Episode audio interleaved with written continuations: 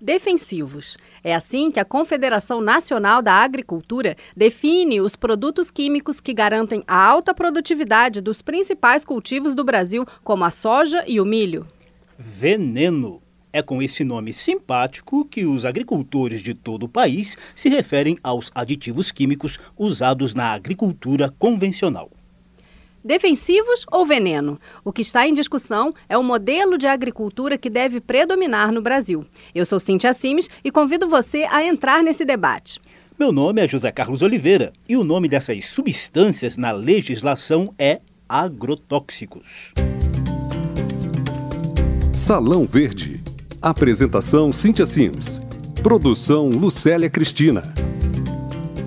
Não dá para desprezar o papel do agronegócio na balança comercial. O setor responde por quase um quarto do PIB, o principal indicador do desempenho da economia. De acordo com a Companhia Nacional de Abastecimento, a Conab, a safra de grãos esse ano chegou a 238 milhões de toneladas, um crescimento de 28% em relação ao ano passado. E para essa produção em larga escala, o uso de agrotóxicos é fundamental.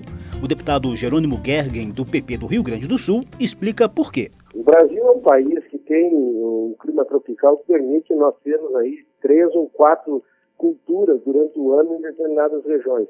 E, consequentemente, você uh, tem que ter um maior uso dos defensivos. Né? Nós, nós, produzimos mais vezes durante o ano e, por isso, consumimos mais defensivos. E as regras para a utilização são impostas pela Anvisa, pelo IBAMA, pela, pelos órgãos ambientais e têm que ser cumpridas. Quer dizer, se alguém não está cumprindo uma determinada regra, isso é um problema pontual que deve ter uma análise e uma punição naquele caso. No projeto de lei 3487 de 2012, o deputado Jerônimo Gergen, do PP do Rio Grande do Sul, lista alguns agrotóxicos usados em outro país e que não são permitidos na legislação brasileira. Segundo o deputado, não há qualquer tipo de controle sobre a entrada de produtos com esses agrotóxicos no país. Primeiro, proteger a saúde consumidor brasileiro. Se os defensivos que eles usam lá nos outros países nós não podemos usar aqui, eh, não há como termos um consumo discriminado, não é feito sequer análise química eh, da entrada desses produtos. O PL 3487 exige análise química de produtos importados como arroz, feijão, trigo. O deputado Jerônimo Gergen acredita que a aprovação da norma protege os agricultores brasileiros. Isso gera também uma concorrência desleal na produção interna, porque esses defensivos usados lá em outros países têm um custo inferior ao custo daqueles que nós permitimos usar aqui. E, portanto, coloca no mercado interno produtos eh, com preço inferior na competição com os produtores brasileiros, né, sendo que eles não têm a condição legal e nem técnica de competir com o produto que vem de fora. Então, o que nós estamos obrigando é um controle mais rígido, né? não é nenhuma é, barreira comercial, porque não fica proibida a entrada do produto, mas ele terá que passar por uma rigorosa análise química e fitossanitária, como é feito com o próprio produto brasileiro. Os principais agrotóxicos são produzidos em escala mundial por um número bem pequeno de empresas, só que elas são gigantescas e controlam toda a cadeia produtiva dos alimentos. Esses grupos empresariais reúnem bancos, indústrias químicas de sementes e maquinário para a lavoura, indústrias alimentícias e grandes redes de supermercado e também as grandes fazendas que produzem alimentos, de acordo com o coordenador da campanha permanente contra os agrotóxicos e pela vida, Alan Tigel. A primeira coisa para a gente é, começar esse debate é entender a diferença entre comida e mercadoria. Né? Quando a gente tem a produção agroecológica, a gente tem produção de comida, né? O que, que é comida? É aquilo que vai ser produzido e vai entrar num circuito de comercialização de uma feira, de um mercado, de uma própria venda direta e vai para a mesa das pessoas. Quando a gente está falando dessa produção né, de grãos e do agro, né, das, e, e, né, das grandes quantidades de produção de grãos, elas são produções é, que, do que a gente chama de commodities, né, ou mercadorias. Essa concentração de negócios aumenta a produção, mas não elimina o problema da fome. Essa produção ela é direcionada para um mercado externo e principalmente para a especulação dos alimentos. Então precisa ficar muito claro né, que a causa da fome no mundo não é a falta de alimentos.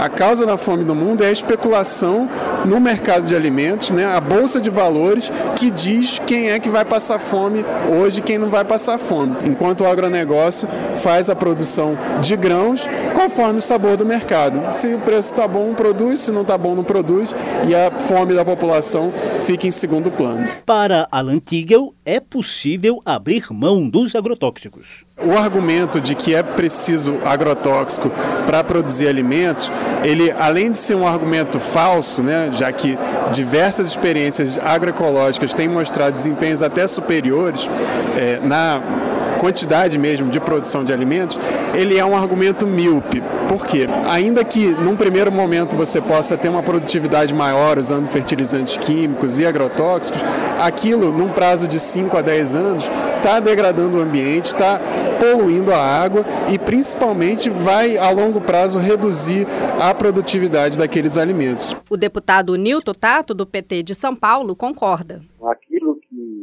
falado pela bancada ruralista e nós temos, pela extensão territorial, nós temos um papel importante na produção de alimentos do mundo, e no fundo que eles estão é, só de olho no mercado, pode, na verdade, correr o risco de perder esse mercado para outros países mais para frente, na medida em que se está utilizando muito o agrotóxico. Os agrotóxicos começaram a ser usados em grande escala após a Segunda Guerra Mundial. Muitos deles serviram de arma química nas guerras da Coreia e do Vietnã, por exemplo, como o conhecido agente laranja, que matou milhares de soldados e civis, além de ter contaminado rios e mares e seres vivos presentes nos ambientes em que foi jogado. Hoje em dia não se usa mais o agente laranja. À medida que as pesquisas avançam, alguns agrotóxicos são banidos e outros são inventados.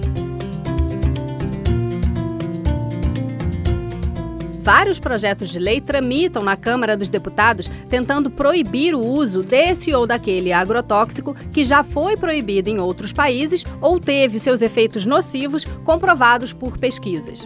Pois é, Cíntia, algumas dessas propostas já têm quase 20 anos. Mas além da tramitação ser lenta, falta fiscalização das normas que já existem, na opinião do deputado Jerônimo Gergen, do PP do Rio Grande do Sul. Muitas vezes se ataca o produtor rural né? mas na verdade são os órgãos de fiscalização que não conseguem fazer o controle daquilo que eles próprios proíbem. Né? E essa minha lei vai ao encontro disso, ou seja, se é proibido aqui dentro, nós não podemos deixar o nosso consumidor consumir. Né? Então, é, isso que demonstra uma necessidade urgente de uma revisão dessa estrutura, da desburocratização, é, de uma atualização desses princípios ativos todos, para que a gente não tenha uma impressão, uma leitura de que o produtor é que tem um uso indevido. Não, são os órgãos de fiscalização que impõem regras e não as controlam. O uso de agrotóxicos é um dos mais sérios fatores de risco para a saúde da população e o meio ambiente no Brasil. De acordo com dados da Agência Nacional de Vigilância Sanitária, a Anvisa, o crescimento nacional do consumo de agrotóxicos chegou a quase 200% entre 2000 e 2009. O brasileiro consome, em média, 5 quilos de agrotóxicos por ano, 10 vezes mais do que a recomendação da Organização Mundial de Saúde, que é de no máximo meio quilo por ano. A manipulação dos agrotóxicos pode causar intoxicações agudas aos agricultores, mas o consumo de alimentos produzidos com agrotóxicos também tem efeitos de longo prazo na saúde das pessoas. O coordenador da campanha permanente contra os agrotóxicos e pela vida, Alan Tigel, explica de que modo os pesquisadores podem relacionar as doenças à contaminação dos alimentos. A natureza é complexa, a natureza é feita de várias interrelações e um câncer ou um uma depressão, um suicídio, ele raramente vai ser causado por um fator. Por outro lado, a gente já tem né, diversos estudos epidemiológicos no Brasil que vão olhar para um território de forma integrada e vai se olhar naquela população se as taxas de câncer ou de depressão são taxas é, compatíveis com a população brasileira em lugares em que não se utiliza esse agrotóxico e vai se estabelecer o nexo a partir dessas evidências. Há mais de 30 anos, na madrugada do dia 3 de dezembro de 1984, a cidade de Bhopal, na região central da Índia, registrava a maior catástrofe da história da indústria química. Embora haja controvérsia quanto aos números, sabe-se que já nas primeiras horas morreram entre 4 e 10 mil pessoas. Outras 200 mil foram intoxicadas pela nuvem de veneno exalada da fábrica de agrotóxicos. Registrou-se ainda 25 mil casos de cegueira, num universo de cerca de 50 mil pessoas que ficaram incapacitadas para o trabalho. Em memória a esse crime ambiental e como um alerta para os perigos dos agrotóxicos para a saúde e o meio ambiente, o projeto de lei 7951 de 2017 inclui o dia 3 de dezembro no calendário oficial de datas comemorativas nacionais como o Dia de Conscientização e Combate à Intoxicação por Agrotóxicos. O autor da proposta, deputado Nilton Tato, do PT de São Paulo, explica pensar um dia de luta, pensar um dia para você fazer esse debate, é importante para chamar a atenção da sociedade brasileira, porque é, geralmente as pessoas é, entendem que, que, que, quem tem que se preocupar com o uso excessivo de agrotóxicos é só quem está manuseando, são só os produtores. Mas aí é importante que a sociedade toda, os consumidores, né, então enfim, toda a população deve se preocupar porque você tem custos enormes depois para o próprio sistema de saúde e sobrecai também para o conjunto da sociedade. Na página da Agência de Vigilância Sanitária, a Anvisa, você pode consultar uma lista dos agrotóxicos permitidos e proibidos no país. O endereço correto é http portal.anvisa.gov.br agrotóxicos. No site da campanha permanente contra os agrotóxicos e pela vida, você encontra vários recursos para se aprofundar no assunto e ainda pode assistir os documentários O Veneno está na mesa. Acesse http dos pontos duas barras contra os agrotóxicos.org. Nosso tema de hoje foi o uso dos agrotóxicos para produzir alimentos. Na Câmara dos Deputados já existem diversos projetos que proíbem o uso de alguns agrotóxicos. Muitos deles tramitam em conjunto e alteram a Lei 7802 de 1989, a Lei dos Agrotóxicos. Há também o projeto de lei 6670 de 2016 da Comissão de Legislação Participativa que institui a Política Nacional de Redução de Agrotóxicos. A proposta surgiu de iniciativa popular e aguarda a instalação da comissão especial que vai analisá-la. A gente ouviu o deputado Jerônimo Gergen, do PP do Rio Grande do Sul, autor do projeto de lei 3487 de 2012, que exige a análise química de alimentos importados para evitar a entrada de agrotóxicos proibidos no país. Ouvimos também o deputado Nilton Tato, do PT de São Paulo. O projeto de lei 7951 foi apresentado por ele esse ano e propõe a criação do Dia de Conscientização e Combate à Intoxicação por Agrotóxicos. O coordenador da campanha permanente contra os agrotóxicos e pela vida, Alan Tigel, também conversou com a gente. Meu nome é Cintia Simes e eu espero que você tenha gostado. Você pode ouvir, baixar e compartilhar o Salão Verde pela nossa página na internet www.câmara.leg.br barra Salão Verde. Eu sou José Carlos Oliveira e agradeço a sua audiência. Até logo!